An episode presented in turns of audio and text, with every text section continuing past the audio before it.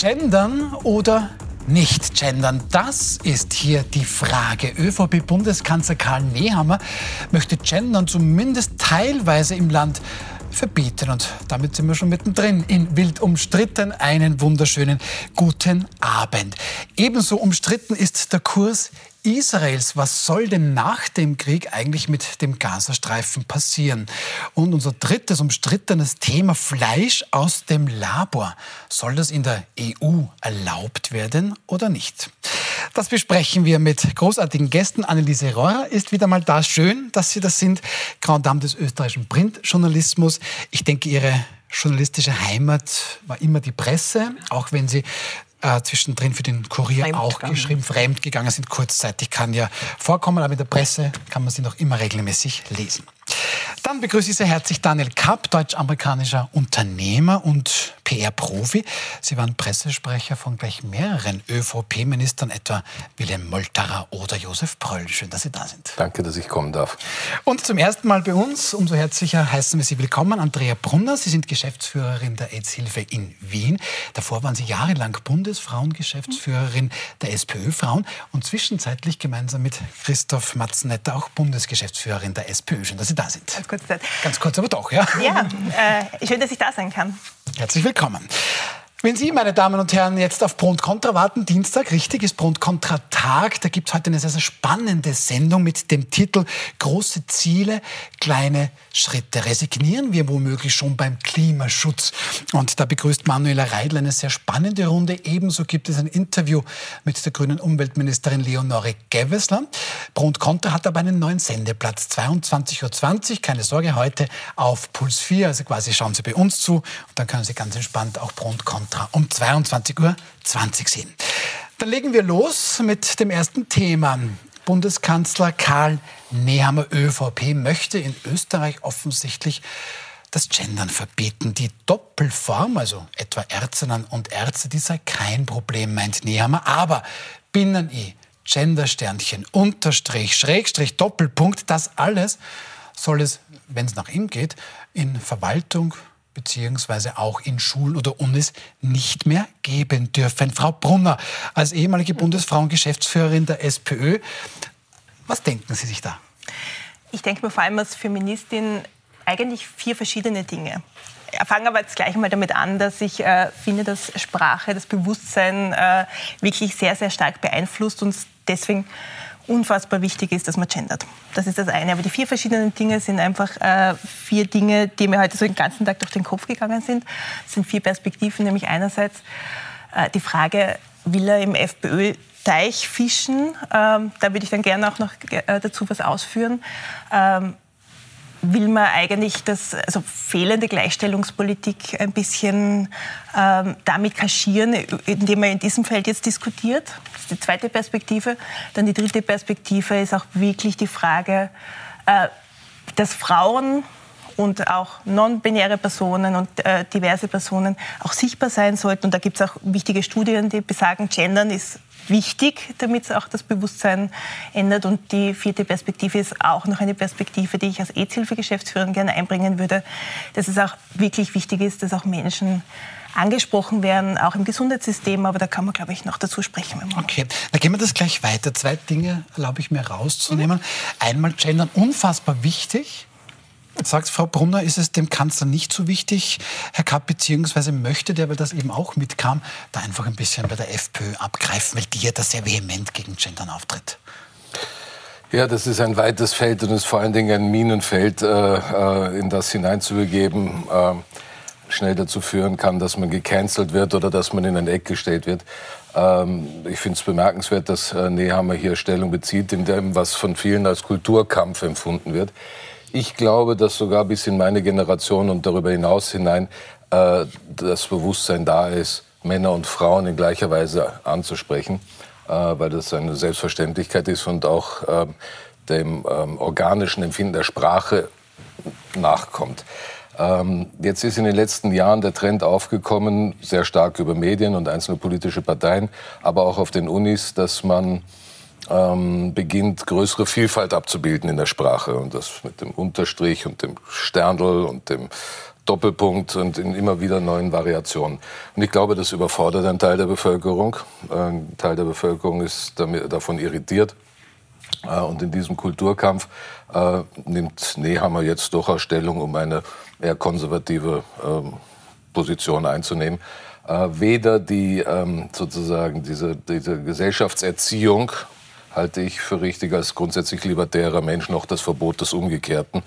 Ähm, es ist, glaube ich, auch nicht eines der wesentlichen Themen, die Österreich in die Zukunft bringen wird. Äh, da sind von der Teuerung über die Industrialisierung oder Deindustrialisierung, Forschung, Wissenschaft, Bildung eine Fülle von Themen, die wirklich ins Markt der Existenz dieser Gesellschaft gehen. Und Darf ich Ihnen ein äh, Kompliment machen? Sie klingen fast ein bisschen wie Frau Rohr, aber ich könnte mir vorstellen, dass Sie ähnlich denken. Ist das wirklich unser Kernthema? Entschuldigen Sie, wenn ich Sie da abstoppe, aber das könnte ich mir vorstellen, dass Sie das so sehen. Da haben Sie mir ein Kompliment gerade gemacht. Ich weiß nicht, ob Sie der Frau Dr. Rohrer ein Kompliment gemacht haben. Aber, aber das konnte man heute schon auch lesen. Die Tagespresse zum Beispiel, ein Satireportal, meint ja wunderbar. Also wenn wir das Gendern verbieten, dann würde man der ÖVP viele andere Dinge plötzlich natürlich verzeihen, womöglich hohe Inflation, wie auch immer. Das ist ein Satireportal. Ist es tatsächlich so einfach? Gibt es da, das, das, das ist auf die Frage, zurückkommt, da gibt es nichts Wichtigeres? Also ich respektiere äh, beide Haltungen, die das für unwahrscheinlich äh, äh, wichtig und zukunftsweisend empfinden. Ich respektiere das alles, auch das feministische Ding. Aber ehrlich, was mich an dieser Aussage oder Vorhersagen für die große Rede des Bundeskanzlers interessiert, ist, wie viel Niederösterreich will er dem Land noch zumuten? Sie sprechen das an, dass es in Niederösterreich eingeführt wurde, unter Schwarz-Blau. Er macht das, was die Mikl-Leitner für die Verwaltung äh, vorgemacht hat. Wie viel Niederösterreich Österreich. Wo ist der Herr Nehammer als Bundeskanzler und als Politiker, der für Österreich was will? Nummer eins. Nummer zwei, im Überschwang, dass er irgendwas Konkretes vorlegen wird, hat er völlig vergessen, dass er auf der Uni überhaupt nichts zu sagen hat. Null. Null. Das wurde ihm heute auch schon ausgerichtet. Er kann nicht, er kann für die Verwaltung das äh, äh, verordnen, aber er kann nicht den Unis sagen, wie sie ihre Sachen zu machen haben, wie sie ihre Prüfungen zu gestalten. Ich verstehe schon, es ist was Konkretes, was die einen freut und die anderen aufregt, aber es ist nichts, was die, die Österreich 2030 bestimmen wird. Wie gesagt, bei allem Respekt von, von, von der Haltung, aber politisch ist das ein, ein, ein Pipifax. Dürfte ich da vielleicht kurz einsteigen, weil, das, weil mich beschäftigt das nämlich schon auch, warum man jetzt gerade heute äh, dieses Thema hoch, hochspielt. Also, wenn wir über Gleichstellungspolitik sprechen wollen, in meiner alten, in meiner früheren Rolle, dann sprechen wir doch über, wie man Einkommensschere, also das wären die Themen, die man in einer solchen Rede ansprechen könnte. Wie kann man die Einkommensschere schließen? Wie kann man, gegen Gewaltschutz, wie kann man den Gewaltschutz ausbauen, gegen die Femizide vorgehen? Kinderbetreuung, Kinderbildungseinrichtungen ausbauen. Also all diese Themen, das wären die zentralen Themen, wenn man über Gleichstellung diskutiert. Warum diskutieren wir jetzt äh, über das Thema Gendern so äh, irgendwie ein bisschen hingeschmissen. Und deswegen eben auch mein Verdacht, dass es ein bisschen darum geht, äh, FPÖ-Wählerinnen anzusprechen.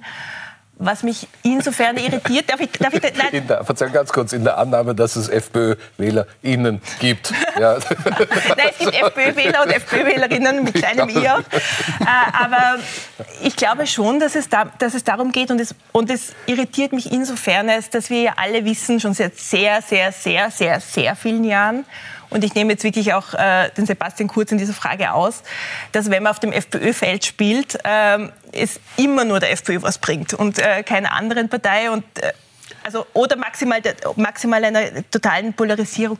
Und ich glaube, das äh, muss der Herr Bundeskanzler sich auch in dieser das Frage nicht antworten. Das ist ein Versuch, irgendwie einen billigen Punkt einen billigen Punkt, da haben wir es wieder. Punkt Weil wir beide, falls Sie uns nicht regelmäßig schauen, was ich mir nicht vorstellen kann, wir vergeben uns immer gegenseitig Punkte. Punkte. Ja. Und wenn ich da falsche Punkte vergebe, kann Frau Rohrer auch durchaus streng Aber mit mir sein. Finden also, Sie nicht? Das ist so ja. eine durchsichtige, billige Geschichte. ich habe nichts zu finden. Also, Herr Kapp, ist das eine billige, also, durchsichtige Geschichte? Äh, das, das, das, sehen die Salons möglicherweise so äh, äh, in, den, in den bürgerlichen Bezirken von, von äh, Spittelberg bis nach Döbling. Ähm, das Thema emotionalisiert die Menschen. Es gibt Menschen, die sind dagegen und die fühlen sich dann vielleicht verstanden, ob das jetzt umgesetzt wird oder nicht. Äh, ich bin mit Ihnen und habe das ja auch vorher gesagt, ich sehe ganz zentrale andere Punkte für die Zukunft Österreichs äh, äh, in der Frage der Migration, in der Frage der Integration, in der Frage Industriepolitik, Standortpolitik, Steuerpolitik, ja, Leistungsorientierung, dass die Leistungswilligen und Leistungsfähigen äh, ähm, nicht, wie es so immer schön heißt in Niederösterreich, wo ich sehr gerne zu Hause bin übrigens, ähm, äh, dass die nicht die Dummen sind. Das sind die Fragen, die äh, im gesellschaftlichen Zusammenhang eine Rolle spielen. Das gilt vielleicht für die Frau Brunner genauso wie für den Herrn Kapp. Diese Rede wird ja am Freitag gehalten mhm. in Wels. Da gibt es dann übrigens auch ein wild umstritten Spezial um 20.15 Uhr. Da werden wir dann diese Rede da ist sie dann nämlich gehalten, auch besprechen. Jetzt haben wir immer nur so ein bisschen Testballons, mhm. die da offenbar in die Medien gegeben werden und dann sieht man halt, wie da jetzt reagiert wird, muss man hier einrechnen. Aber nachdem wir das ein bisschen diskutieren, wir haben uns natürlich auch auf der Straße quasi umgehört. Was sagen Sie denn zu diesem Thema? Sollte Gendern verboten werden? Hier eine kleine Auswahl. Ah, ich finde es ein bisschen absurd, dass wir uns über solche Dinge Gedanken machen müssen, ehrlich gesagt. Also ist doch nicht schlimm, wenn ich ein Doppelpunkt oder ein Sternchen oder ein Binnen-I schreibe. Ich finde, es sollte jeder so machen, wie er, wie er will. Äh, aber ich würde es jetzt auch nicht direkt verbieten. Also ich bin nicht dafür, aber ich würde es nicht verbieten. Ich finde, das ist ein bisschen Freiheitsberauben. Man soll sich wirklich entfalten können, weil wir werden immer mehr eingeschränkt. Wir haben schon mittlerweile schon gar keine Freiheit mehr. Verbieten muss vielleicht nicht unbedingt sein, aber toll finde ich das überhaupt nicht, das Gendern. Ich glaube, das ist im Wahlkampf. Ja, ich glaube, das ist im Wahlkampf. Es ist ähnlich ähm, unsinnig, wie, würde ich einmal sagen, das Gendern ähm, zu gebieten. Spannend. Also ich hoffe, ich fasse das auch richtig zusammen. Ja, vielleicht ist es auch ein, ein, ein, ein Schuss gegen die, gegen die Grünen. Kann auch sein. Da haben wir dann ja auch eine Reaktion von den Grünen. Aber ich wollte noch auf den Punkt ähm, vielleicht hinschauen. Selbst Menschen, die nicht dafür sind, sagen, ja, aber verbieten muss es auch nicht sein. Mhm. Oder Frau Brunner, drehen wir das Ganze um. Auch der Herr am Ende sagt, also verbieten ist ein Blödsinn, aber gebitten auch wiederum. Und ist es denn so auf den Unis, wie der Kanzler hier sagt, ja, jetzt wird dann meine wissenschaftliche Arbeit danach bewertet, ob ich jetzt ordnungsgemäß, was halt gerade Ines gegendert habe oder nicht. Ist es denn so schlimm? Also ganz ehrlich, ich habe jetzt schon, es ist jetzt schon einige Jahre her, dass ich mein Studium abgeschlossen habe, aber und damals haben wir auch schon gegendert in unseren äh, in unseren Arbeiten, aber es kam eigentlich meistens ganz natürlich. Na, damals noch mit Binnen-I. Also ich bin schon so alt, dass man mit Binnen-I gegendert hat. Ähm, sind Sie sehr jung. aber, grund, aber grundsätzlich, äh, es war ähm, ganz natürlich und es war auch ganz verständlich für alle, äh, dass, man, dass, man, dass man alle Geschlechter mitnimmt. Und, und ich finde das jetzt total wichtig und ich gehe jetzt wirklich auch nochmal in meine Rolle als, als Geschäftsführende EZ-Hilfe Wien zurück. Ähm, wir sind eine Einrichtung, die zum Thema sexuelle Gesundheit arbeitet. Ja? Und äh, gerade bei uns äh, fällt wirklich deutlich auf, wenn Menschen sich zum Beispiel in Gesundheitseinrichtungen, Arztpraxen nicht gut angesprochen fühlen, dass sie dann nicht äh, bereit sind, zum Beispiel auch über ihre sexuelle Gesundheit mit dem Arzt, der Ärztin zu sprechen. Und gerade wir sind immer sehr deutlich, dass wir sagen, liebe Arztpraxen, gerade die, die sich mit sexueller Gesundheit auseinandersetzen, versucht Symbole zu setzen, versucht auch äh, Leute sprachlich auch mitzunehmen.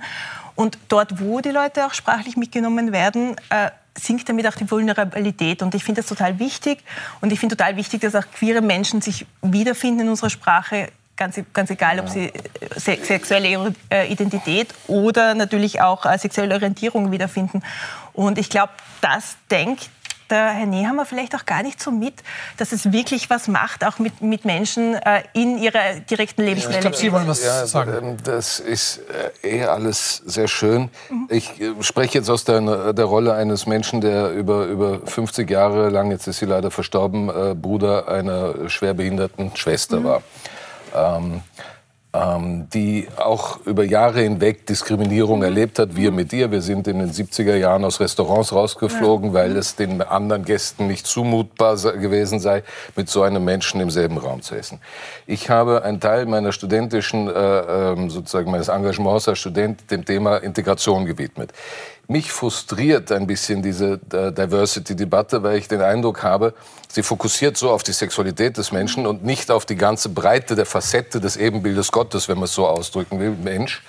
Ähm, Und äh, wo, dann stelle ich die Frage, wo findet sich dann der behinderte Mensch in dem wieder oder der Mensch mit Behinderung? Diese Worte entwickeln sich ja dann auch immer weiter. Ich, ähm, aber ähm, da die Fokussierung auf das eine wie das andere und dann das führt immer wieder zu einer Ausschließ, mhm. zum Ausschließen. Und ich glaube, dass also generische Begriffe uns viel weiterhelfen als der Versuch, äh, alles in ein, ein, ein Wortungetüm hineinzupacken, damit sich auch jeder gerade abgebildet sieht. Aber das ist bitte meine persönliche Meinung.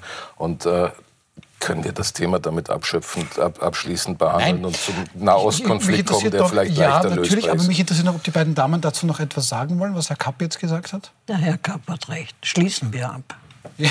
Na, aber ich, ich würde noch gerne sagen, ich, ich gebe Ihnen total recht, dass man bei der Diversitätsfrage natürlich auch Menschen mit Behinderungen gut, äh, gut abdecken muss. Und das äh, also, teile ich, das wollte ich jetzt hier noch mal kurz gesagt haben dazu. Und wie gesagt, ich wundere mich echt, dass das heute so ein ähm, Testballon zu einem Thema ist, das irgendwie kein Thema ist, weil wir haben wirklich andere Themen auch wenn wir frauenpolitisch denken oder äh, genderpolitisch denken. Mhm. Aber warum reden wir nicht über die anderen Punkte, die er da angeblich am Freitag präsentieren Sie wird? sind zu schnell für mich. Ich wollte das gerade tun. Ähm, Minuspunkt, Minuspunkt. Ich frage jetzt nur sicherheitshalber in der Runde. Ähm, kann ich da noch kurz die Frau Gewessler auch ansprechen oder will man das gar nicht mehr hören? Weil die hat sich nämlich heute zu diesem Thema auch geäußert. Was also wollte ich, eigentlich? Zeigen wir es kurz her? Ja? Gut, darf nicht. ich das? Ähm, der Herr Kapp braucht es nicht. Die Frau Rohr ist einverstanden. Ähm, ich würde es auch gerne sehen. Gut, die, die Verbundene möchte es auch gerne sehen. Dann schauen wir mal kurz rein, was die Frau Gewessler zu dem Thema gesagt hat. Ich ähm, muss sagen, oder eigentlich muss man sich ja fragen, warum manche vor Doppelpunkten und Sterndeln Angst haben. Ich halte es für selbstverständlich, dass man Vielfalt äh, sichtbar macht, aber ganz ehrlich gesagt, äh, der wahre Hintergrund ist ein anderer. Ich halte es für eine Ablenkungsdebatte, die kennen wir aus vielen Wahlkämpfen aus anderen Ländern. Da soll mit irgendeinem Thema davon abgelenkt werden, was die echten Herausforderungen in der Politik sind. Gut. Mhm. Ja, erwartbar so in der Form? Ja. Ja. Gut, dann schließe ich jetzt die Gender-Debatte ab. Ich habe allerdings noch einen Hinweis. Also, Sie haben schon gesehen, da gibt es ganz, ganz viele Punkte, die da auch diametral gegenüberstehen. Da könnte man oft vielleicht sogar ein bisschen von Gräben sprechen. Da hat Puls 4 eine sehr, sehr spannende Doku, die es dann am Donnerstag um 20.15 Uhr zu sehen gibt, die auch den sehr polemischen Titel trägt: Scheiß Gendern? Fragezeichen. Hier mal ein kurzer Ausschnitt. Es werden die Begriffe äh, so verändert, Sie müssen ganze Wörterbücher neu lernen mit den alten Formen, dass äh, die Frage besteht, äh, wo der Sinn des Ganzen ist. Das heißt, Sie müssen an diesem Trend teilnehmen oder nicht. Und wenn Sie nicht daran teilnehmen, dann äh, besteht schon das die Gefahr des Ausgegrenztwerdens. Fazit ist eigentlich, dass die Argumente, die jetzt in der aktuellen Debatte vorkommen, dieselben sind, die schon in den 80er oder 90er Jahren vorkommen, dass äh, die ganze Debatte sehr negativ ist. Also es wird würde ich sagen, häufiger von den Gegnern eigentlich oder Gegnerinnen erwähnt und immer wieder zur Sprache gebracht. Und da wird natürlich nicht nur, da geht es nicht nur um den Genderstern, sondern es geht um die ganze Haltung. Also es geht um die Haltung gegenüber Geschlecht, aber auch gegenüber Neuerungen in der Sprache. Also Donnerstag 20.15 Uhr gibt es die Puls 4 Doku zum Thema. Da ist, sage ich mal vorsichtig, für beide Seiten sehr, sehr viel dabei. Dann kommen wir zu den Inhalten, wie von Frau Aurora, ich traue mich hier nicht zu widersprechen, gefordert. Herr Kapp, fünf Millionen Menschen ähm, sollen jetzt entlastet werden. Das dürfte es eben in dieser Rede am Freitag Karl Nehammer auch bekannt geben. Äh, fünf Millionen Menschen, die quasi Steuern zahlen. Da soll der Eingangssteuersatz zum Beispiel gesenkt werden. Heute haben wir gehört, Langzeitarbeitslose sollen künftig besser gefördert werden. Die Lohnnebenkosten sollen auch gesenkt werden. Das klingt alles durchaus überlegt, aber die Frage an Sie, die ÖVP ist seit Jahrzehnten in der Regierung, warum gibt es das alles nicht schon?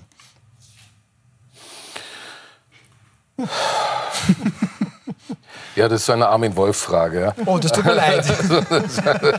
warum, naja, aber warum hätte man nicht irgendwas Ich sage dir was, das ist keine Armin Wolf-Frage, sondern Klaus Knittelfeld aus der Presse schreibt heute, ähm, den letzten Nicht-ÖVP-Wirtschaftsminister mhm.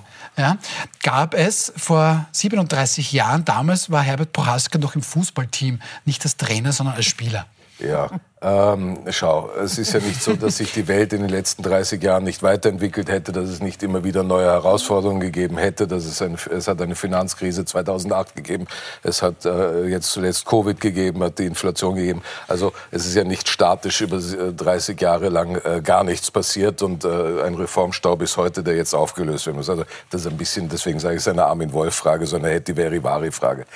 Ähm, ja, äh, an diesem Maßnahmenbouquet, äh, man muss dann das Kleingedruckte lesen, was das heißt, diese großen Entlastungen, diese Zahlen, 5 Milliarden, 10 Milliarden Entlastungen, die du dann irgendwie selber runtergerechnet nicht spürst, äh, kennen wir alle. Man muss sehen, was dann konkret dahinter steckt, wie Unternehmer, wie Kleinunternehmen, äh, wie Einzelunternehmer entlastet werden, die ja ein Teil der, des Motors dieser Wirtschaft sind, ähm, was das für Sie bedeutet, äh, Langzeitarbeitslose stärker zu fördern. Ja, ich kann nur aus meiner Erfahrung als Unternehmer sagen, mir fällt es schwer, äh, Mitarbeiter zu finden. Mhm. Ja, also ich sehe dann weniger das Problem, dass die entlastet werden müssten, sondern aber vielleicht habe ich ein eingeschränktes Segment in meiner Branche, mhm. äh, sondern eher das Gefühl, es sollten ein paar Leute mobilisiert werden. Ähm, ja, muss man sehen, wie es dann am Tisch liegt. Frau Rohr, ich bleibe doch noch ein bisschen auf diesem Zug hier mit vor 37 Jahren und wie auch immer. Ähm, ich glaube, das war Faust, wo dann drinnen steht, die Worte hörte ich wohl, allein mir fehlt der Glaube. Warum? Oder woanders, der Worte sind genug gewechselt, nun lasst uns endlich Taten sehen. Das heißt, das wäre letzteres für Karl Nehammer durchaus wünschenswert. Schauen Sie, wie der Herr Kapp. Wir sind ja seit Jahrzehnten da auf dem Beobachtersessel. Und seit Jahrzehnten höre ich das mit, der, äh, mit den äh, Nebenkosten, äh, Lohnnebenkosten. Seit Jahrzehnten höre ich das mit der Entlastung. Und er, ich weiß nicht, er vergisst oder wird das eh machen. Die, wirklich eine der wirklich guten Dinge war die Abschaffung der Progression. Auch das haben wir seit Jahrzehnten. Und da hätte man fragen können, warum hätten Sie das nicht schon längst gemacht? Äh, nur was wiederum fehlt und was immer wieder fehlt, ist, wie finanziert er das gegen? Das, also vielleicht sagt er das am Freitag, äh, gut für ihn, nicht? Aber das ist jetzt einmal offen.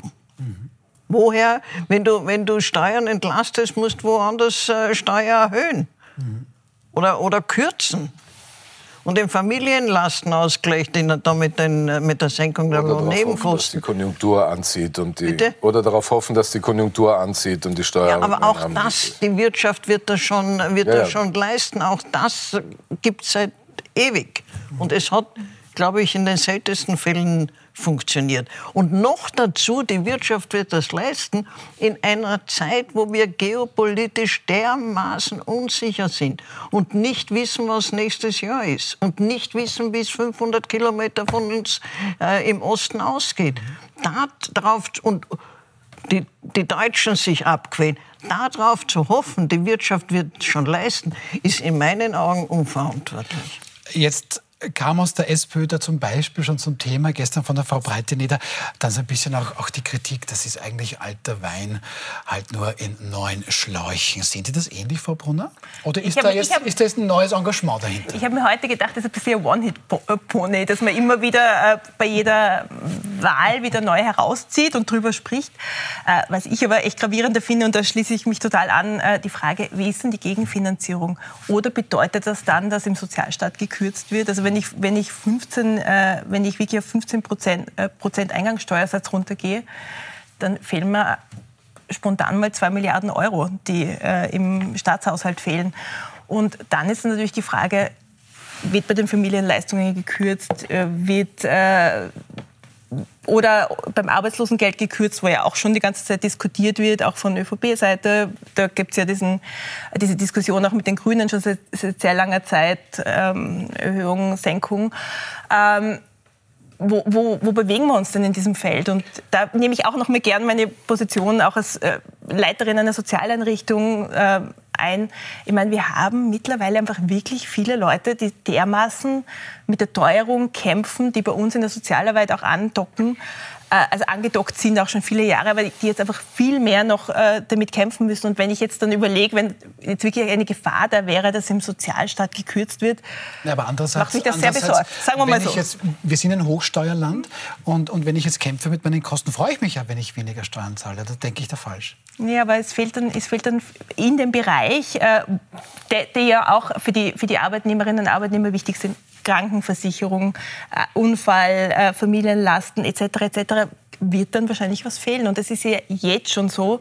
Also ich habe gerade heute mir eine Pressesendung ausgehoben von der Arbeiterkammer, dass jetzt schon 1,7 Milliarden äh, fehlen mit den, mit den Änderungen der letzten Jahre wo die Gegenfinanzierung fehlt. Und ich habe mir heute auch angeschaut, eine Berechnung aus dem WIFO, das war auch im Standard heute, äh, da wurde auch der Herr Schiemann äh, zitiert, äh, wo, ohne, äh, wo wir ohne äh, Senkungen in diesem Bereich und ohne eine Gegenfinanzierung einfach jetzt schon auf ein, ähm, auf ein massives Problem zusteuern. Und dann ist natürlich die Frage, äh, was heißt denn das? Also ich glaube, es wird wirklich ein gutes Argument für Gegenfinanzierung brauchen. Äh, und ich finde eigentlich diese Lohnnebenkostendebattensenkung eigentlich äh, ziemlich heikel, gerade aus dem Sozialbereich kommend, arbeitstechnisch. Also mein Zugang wäre grundsätzlich der zu sagen, das Ziel müsste sein, immer mehr Menschen in Leistung und Arbeit zu mhm. bringen, die das vermögen. Ja? Ähm, und auf dem Weg auch den Erhalt äh, dieser der Gesellschaft zu tragen. Aber dazu brauchen wir natürlich auch Geld nicht, in dem nicht, Bereich, und, und im Arbeits... Nicht durch das ständige ja. Alimentieren. Aber wir werden es am Freitag sehen, wir werden es jetzt nicht Ich, ich wollte gerade sagen, wir werden es am Freitag sehen. Also diesen Freitag ist dann Bundeskanzler Karl Nehammer in Wels zu Gast, in der blauen Hochburg, by the way, und wird da vor 1500 ÖVP-Funktionären und Funktionären da quasi den Österreich-Plan vorstellen. Um 20.15 Uhr analysieren wir dann hier in einem wild umstrittenen Spezial diese Rede. Und damit schauen wir zum nächsten Thema. Gerade zu Israel überschlagen sich heute quasi die Schlagzeilen. Am Nachmittag bietet Israel dann der radikal-islamischen Hamas eine zweimonatige Feuerpause an, im Gegenzug für die Freilassung der nach wie vor rund 100 Geiseln, die da in Gefangenschaft gehalten werden. Parallel dazu muss Israel den Tod von 21 Soldaten an nur einem Tag beklagen und auch die EU macht in der Zwischenzeit immer mehr Druck auf Israel oder versucht das, Herr Kapp. Der hohe Vertreter der EU-Außen- und Sicherheitspolitik, Josep Borrell, da gab es dann gestern das Außenministerinnen-Treffen in Brüssel, meint, wir müssen aufhören, über den Friedensprozess zu sprechen und anfangen, konkreter über den Prozess der Zwei-Staaten-Lösung zu reden. Und? Ja, das frage ich Sie. Und?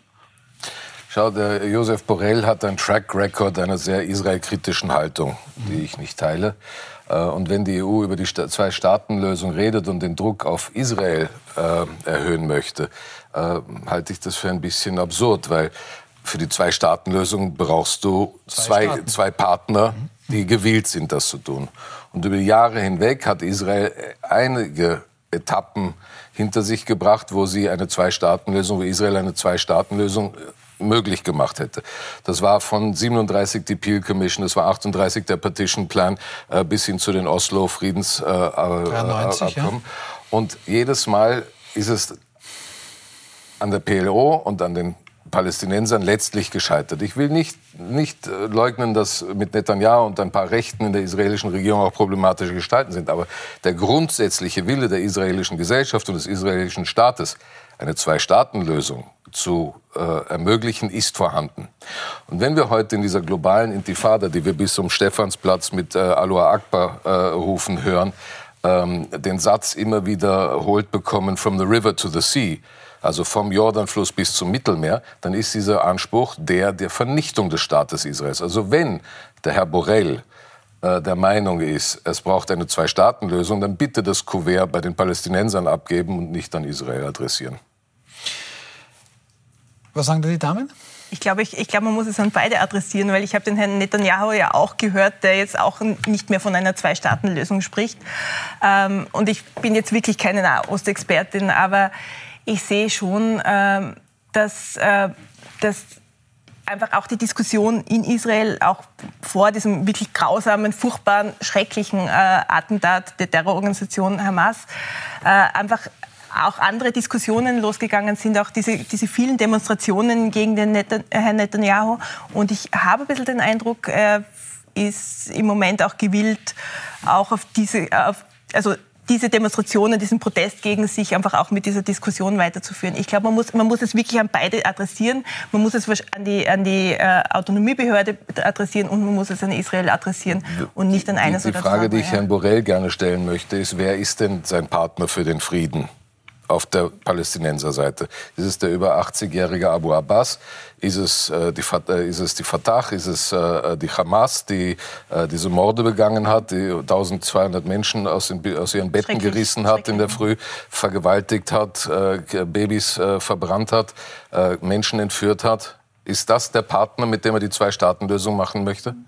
Der Gazastreifen ist 2006 und Autonomieverwaltung der Palästinenser.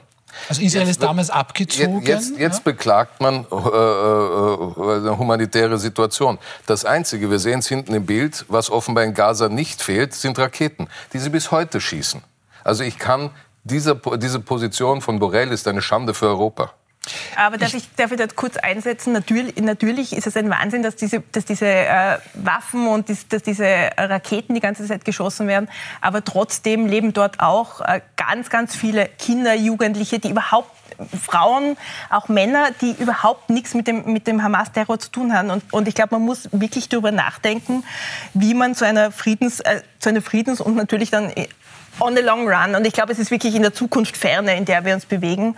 Aber wir müssen einfach denken und auch politisch denken und als Europäische Union auch politisch denken, wie kann man zu so einer Zwei-Staaten-Lösung kommen. Weil ich glaube, die Hoffnung darauf, dass man so Frieden schaffen kann, darf man einfach nicht aufgeben. Der erste Schritt ist meiner Ansicht nach die Vernichtung die wirkliche Vernichtung der Terrororganisation Hamas.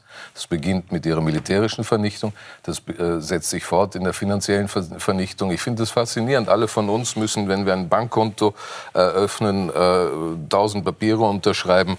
Äh, äh, Geldwäsche, Verdachtsmeldungen äh, äh, werden gemacht bei Beträgen ab 1000 Euro. Es darf Bargeld nur bis zu 10.000 Euro jetzt äh, in Zukunft verwendet werden. Alles schön und gut, wenn es der Terrorismusbekämpfung hilft.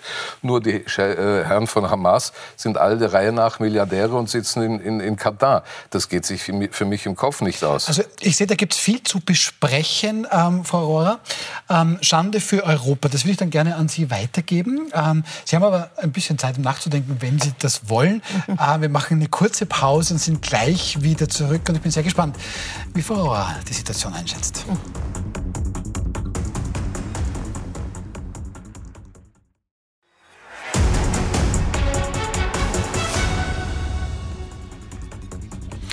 Willkommen zurück bei Wild umstritten mit Anneliese Rohrer, mit Andrea Brunner, mit Daniel Kapp und wir besprechen da gerade, sagt man vorsichtig, diesen Druck, der da von Seiten der EU kommt. Josep Borrell, der EU-Außenbeauftragte und Sicherheitsbeauftragte, macht der federführend durchaus Druck auf die israelische Regierung. Es müsse eine Zwei-Staaten-Lösung nach dem Krieg im Gazastreifen geben. Daniel Kapp, Frau Rohrer, meint, es ist eigentlich eine Schande für Europa, weil da könnte ja eigentlich auch die EU Druck auf die Hamas machen. Ähm, wie sehen Sie die Situation? Das, äh, da hat der Herr Kapp recht, könnte, aber ich meine, das äh, EU-Versagen in der Nahostpolitik geht ja weit, weit zurück. Ich erinnere nur daran, dass man den abgewählten Tony Blair einen Millionenauftrag gegeben hat als Nahostexperte. Kein Mensch hat je gehört, was er, was er dafür geleistet hat. Das ist einfach zu spät.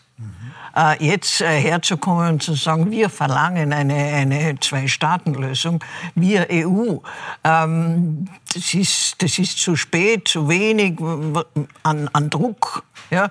Mhm. Nur, wo ich mit dem Herrn Kapp nicht übereinstimme, ich glaube, ich glaube, die EU hat mehr im Glaube. Ich bin völlig ahnungslos, aber ich glaube, äh, die EU hat mehr im Auge, den, den Frieden über, über die arabischen Staaten herzustellen.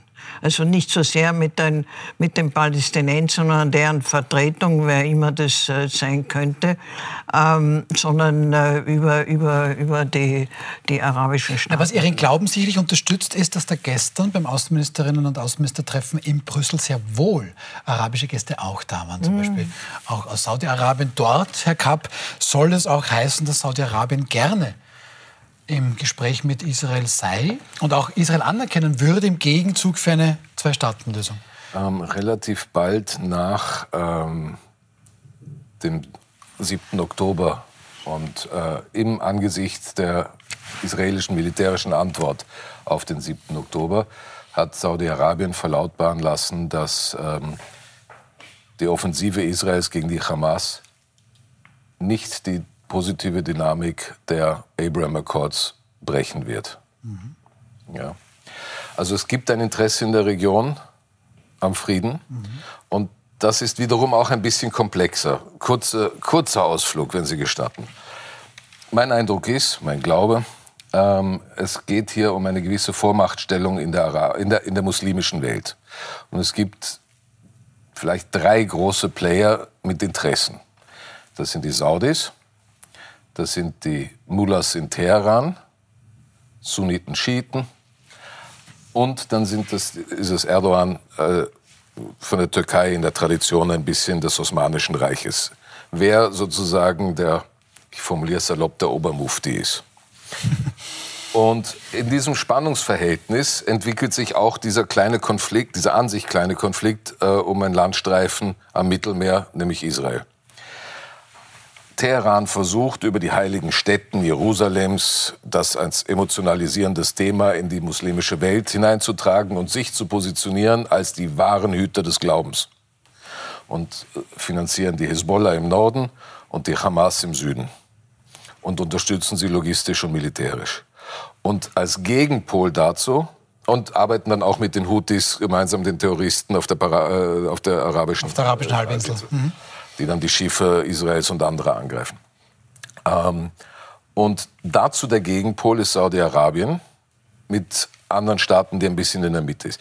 Wir diskutieren immer über humanitäre Hilfe in den Gazastreifen äh, und, was, äh, und verlangen von Israel, dass sie die Grenzen öffnet was sie teilweise tun, und vergessen dabei vollkommen, dass die Ägypter auch eine Grenze zum Gazastreifen haben und genau null Interesse aber, daran haben, Frau Brunner, dass die Hamas... Setzen wir uns da mal nämlich auch rein. Das ist alles ein riesengroßer Glaubenskrieg, wenn denn das so ist, wie Herr Kapp das auch sagt. Und, und da, da weiß der Herr Borrell nicht, wo er zu Hause ist. Genau, und da, und da weiß die, die EU offensichtlich nicht, wo sie zu Hause ist, um jetzt mit deinen Kapps Worten zu sprechen, weil das stimmt natürlich, Ägypten grenzt im Süden an den Gazastreifen. Dort könnte man vermutlich ganz anders auch agieren und vielleicht nicht von dem Land verlangen, dass man Wasser und was auch immer bekommt, das man gerade überfallen hat.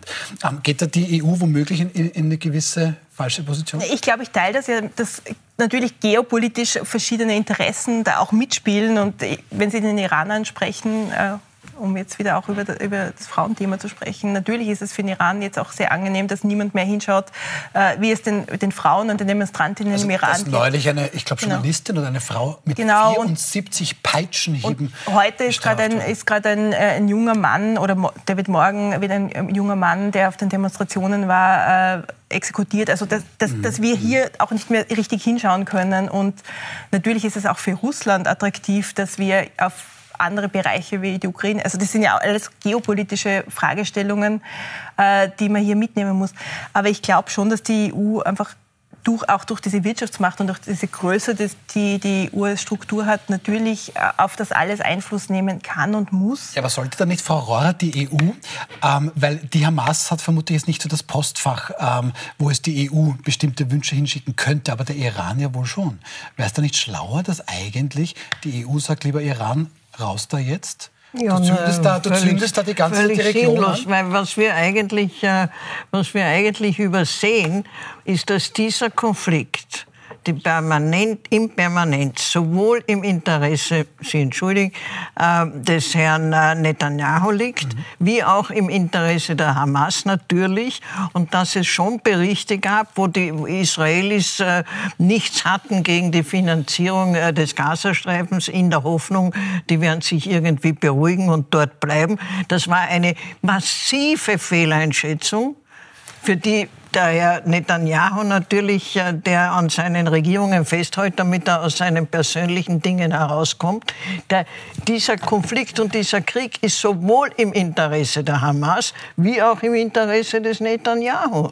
Das, be, das be, das, denken wir das, überhaupt nicht. Dieser, dieser, dieser Konflikt hat eine völlig neue Dimension. Der 7. Oktober war das größte Massaker an Juden seit dem Ende des Nationalsozialismus. Ja, es war aber auch die größte Und es war nicht, Interesse, war nicht im Interesse von Netanyahu, dass das passiert. So wenig mich politisch mit ihm verbindet, das war nicht in seinem Interesse. Aber er hat Und wenn Dinge Sie vorher übersehen. gesagt haben, wenn Sie vorher gesagt haben, ja, mag, es mag sein, dass er Dinge übersehen hat, dass man Geld hineingelassen hat.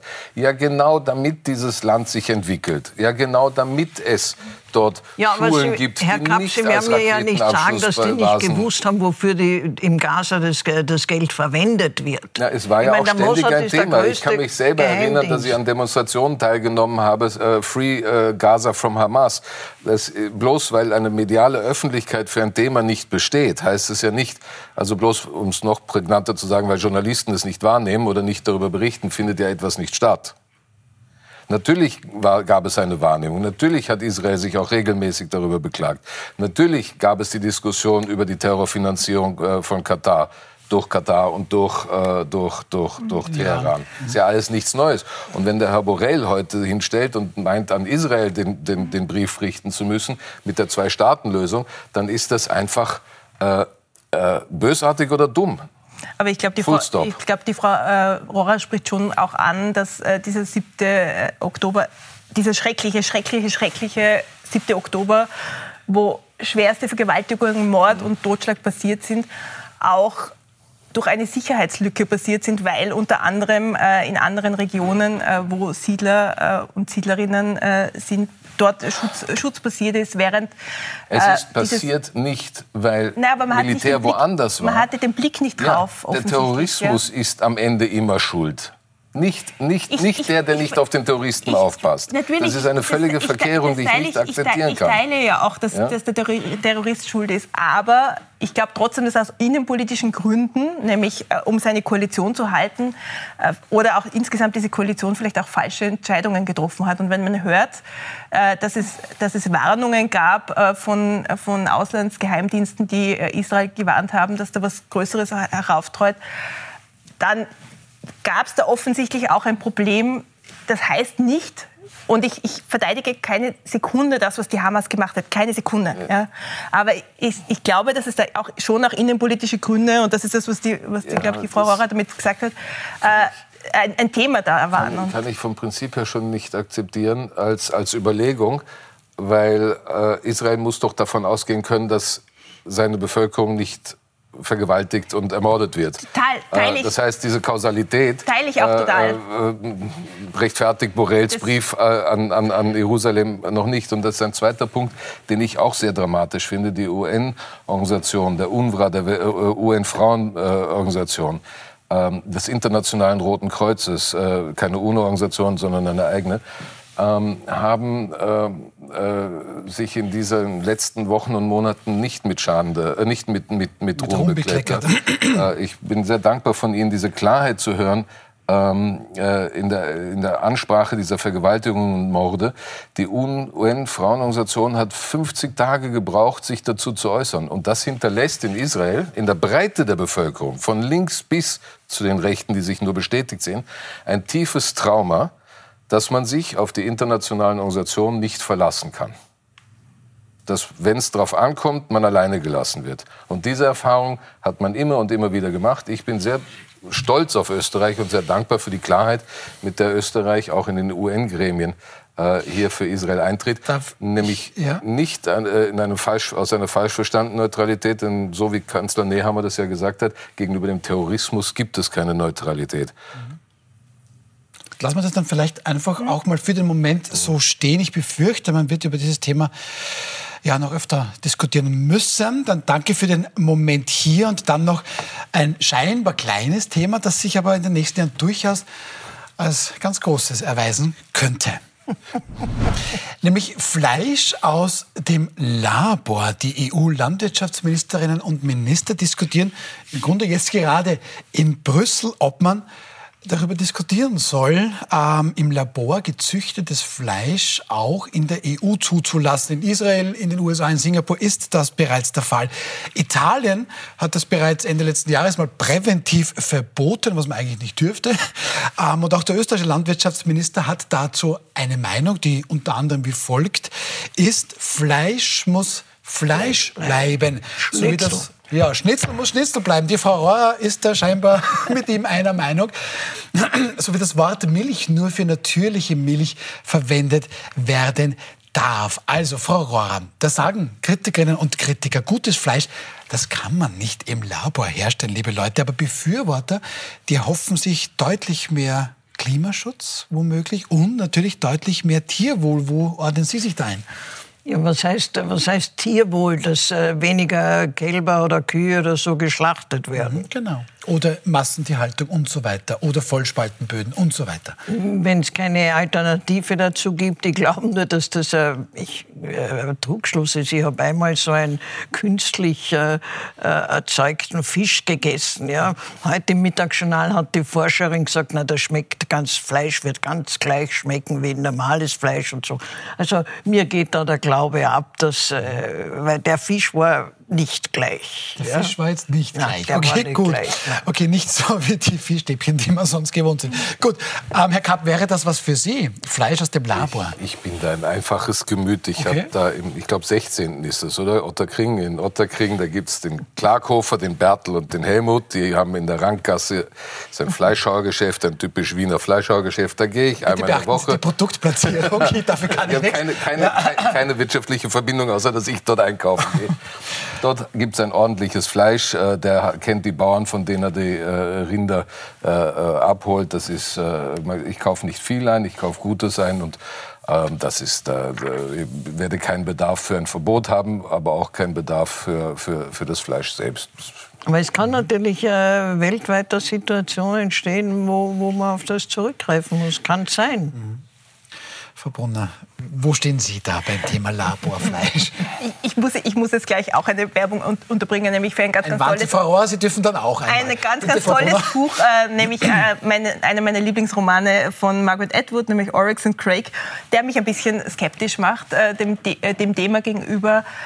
Eine Geschichte aus 2010. Aber was ich mir heute beim Mittagsjournal schon gedacht habe, wie der Herr äh, Landwirtschaftsminister dann sehr panikmäßig äh, erzählt hat von, es würden dann die Kühe und die Kälber äh, umgebracht und dann die Wissenschaftlerin genau das Gegenteil gesagt hat, habe ich mir gedacht, vielleicht wird ein bisschen mehr bisschen weniger Panik und ein bisschen mehr seriöse wissenschaftliche Diskussion auf allen Ebenen. Naja, so aber- guter, aber dann ich könnte ich auch mir auch, ein- gehört, dann könnte ich mir auch ein gutes, ein gutes Bild davon machen, wie ich, wie ich dazu stehe, weil ganz ehrlich, ich habe noch kein so gutes Bild dazu. Und ich glaube, das geht uns Ja, aber allen was ich nicht ganz verstehe an, an der Aussage von, vom Herrn Landwirtschaftsminister, die Tiere werden ja so oder so getötet, bevor sie gegessen werden. Ja, also mein Schnitzel lebt nicht mehr, aber äh, äh, die, ich, bin da, ich bin da zu marktgläubig in diesen Dingen. Äh, wenn es dafür einen Markt gibt und die Leute das kaufen dann, und es ihnen schmeckt, dann werden sie es essen. Ich werde, glaube ich, auch weiterhin äh, äh, in die Ranggasse Die fahren. Ranggasse, und- das sehen wir wieder, ja. das, äh, Aber Es wird nur ein Thema sein, das sehr polarisiert. Das hat man heute im Mittagsjournal gehört. Das Die einen, Schnitzel. ja, Ja.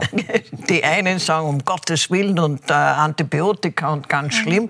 Und die Forscherin sagt, das ist überhaupt nicht wahr. Wir verwenden da überhaupt keine Antibiotika. Alles sauber. Antibiotika gibt es Also- jetzt oft in der, in, in, in der Fleisch- oder Ja, In der, Ma- in der Massen, vor allem in der. Massentierhaltung, Ja, der die, Massentierhaltung, über die genau. der Herr Dotschnick noch nicht diskutiert hat. Aber darf ich Ehrlicherweise ganz, ganz, noch? ganz, Ja? ganz kurz noch ein Gedanke. Wir haben jetzt Covid hinter uns. Wir haben diese Debatte um die Impfung. Ich habe mir das Jaukerl geben lassen, überhaupt kein Thema. Äh, Ich Nur hab so, eines? Na, drei, glaube ich, oder vier, weiß ich nicht mehr. Aber ich bin in Afrika aufgewachsen. Mein Impfpass ist ein Roman für jeden. Äh, Ding, wie ich ein reingekommen bin, hat die, hat die? Krankenschwester gesagt, na, Sie sind kein Impfskeptiker. Nein, bin ich nicht. Äh, Jetzt haben wir aber gesehen, welche Diskussion dieses an sich, aus meiner Sicht sinnvolle Impfen mit sich gebracht hat. Und man glaubt, dass man wirklich mit Laborfleisch in dieser Gesellschaft reüssieren Ah. kann. Ich wünsche viel Glück.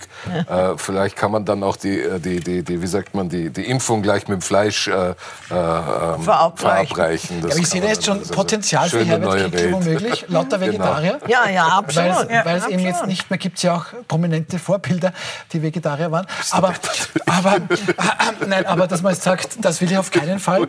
Ja. Die Wissenschaftsskepsis könnte sich dann auch gegen das Laborfleisch richten. Absolut. Aber ich glaube, man sollte es einfach gut, gut und seriös und einfach mit guten Argumenten diskutieren und dann kann man kann sich alle auch wirklich gute. Das Bedenkliche ist ja nur, dass immer alles gleich auf Verbote Wir, wir hinausläuft. diskutieren ja auch nicht, ob Gummibärlis gegessen werden, äh, zugelassen auch sind. nicht Sind, sind, sind, sind ja auch nicht. Also wenn es am Markt ist, entweder gibt es Käufer dafür oder es gibt keine dafür.